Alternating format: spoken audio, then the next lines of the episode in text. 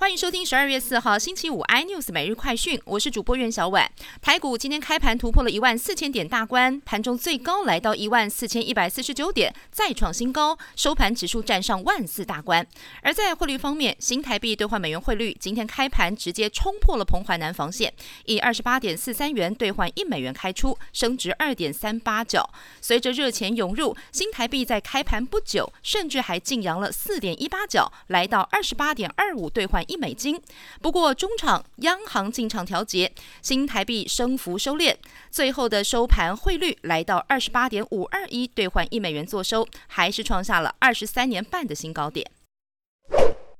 一传媒创办人黎智英支持香港民主派，他曾经在今年八月以违反国安罪名遭拘捕。当时散户为了表达支持，大买一传媒股票。而黎智英又在这个月二号遭到警方另外以串谋诈欺罪名拘留。一传媒股价三号先暂停交易，不过今天早盘持续大涨，跟二号收盘价相比较，涨幅大约达到了将近百分之八十。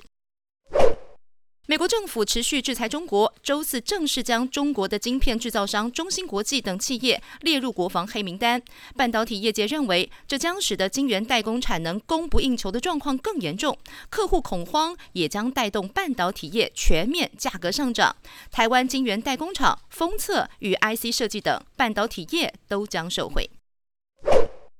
武汉肺炎疫情大大影响了电影产业，不少戏院经营不下去。华纳兄弟做出了重大决定，明年上映的新片会同时在自家影音串流平台上架，包括了《骇客任务》续集、《自杀突击队集结》等等。而即将上映的超级英雄新作《神力女超人一九八四》，日前已经宣布了会在电影院跟串流平台同步上映。动资券你用了吗？教育部体育署今年发放了四百万份面额五百块的动资券，但至今还有超过四十万人没有领券，可以抵用的金额累计超过十四亿。体育署也再次提醒民众，使用期限到明年的一月三十一号，还没有领取的国人务必要把握机会。更多新闻内容，请锁定有线电视八十八 MOD 五零四 iNews 最终完爆，或上 YouTube 搜寻三立 iNews。感谢台湾最大 Podcast 公司声浪技术支持。您也可以在 Google、Apple、Spotify、KKBox 收听最新 iNews 每日快讯。